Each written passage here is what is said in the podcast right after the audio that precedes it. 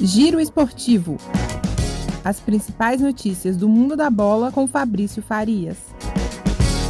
Salve, salve, meu caro ouvinte do nosso Giro Esportivo! Mais uma quarta-feira de futebol chegando, um pouco esvaziada, é verdade, já que a gente está aí numa data FIFA, né? Aquele momento em que as seleções se reúnem para disputar amistosos e principalmente buscar aí a qualificação nas eliminatórias para a Copa do Mundo do ano que vem no Catar, mas ainda assim tem emoção para o torcedor na noite de hoje. Hoje começa daqui a pouquinho a 22 segunda rodada da segunda divisão do Campeonato Brasileiro com duas partidas. Às 7 horas da noite, o Confiança de Sergipe, último colocado do torneio, apenas 13 pontos nesse momento, recebe o CRB de Alagoas, CRB que vem ali na terceira posição, 37 pontos e de repente pode até chegar ao topo da tabela, chegar aí à liderança, caso o líder Curitiba não vença o Londrina hoje à noite também, às nove e meia da noite, lá no norte do Paraná, no Estádio do Café. Então a gente tem essas duas partidas aí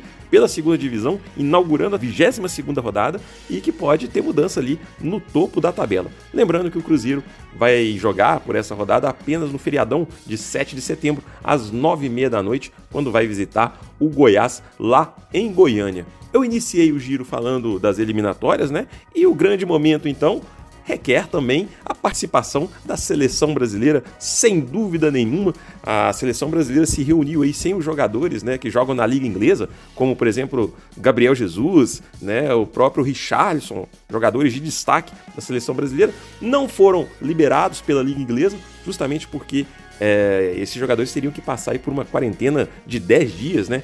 Caso retornem aí de países que estão na lista vermelha de transmissão do coronavírus. Então, acabou que abriu espaço para muita gente a seleção brasileira aí, jogadores do Atlético, o Hulk, o próprio goleiro Everson. Então, é uma seleção que é líder do torneio, né, da competição no atual momento, com 18 pontos e vai embarcar para três jogos aí nesses próximos dias. O Brasil enfrenta amanhã às 10 horas da noite em Santiago o Chile. No domingo tem o clássico contra a Argentina e essa participação da seleção brasileira se fecha na quinta-feira que vem numa partida contra a seleção peruana. Então, sem dúvida nenhuma, o Brasil, mesmo com esses desfalques dos jogadores que jogam na Europa, está levando ainda jogadores em bom momento, vem embalada, né? Alguns jogadores da seleção olímpica que foram medalha de ouro estão incorporados, como por exemplo o Guilherme Arana. Então, com certeza, a seleção brasileira tem tudo para fazer um, boas partidas, conseguir vitórias e se aproximar ainda mais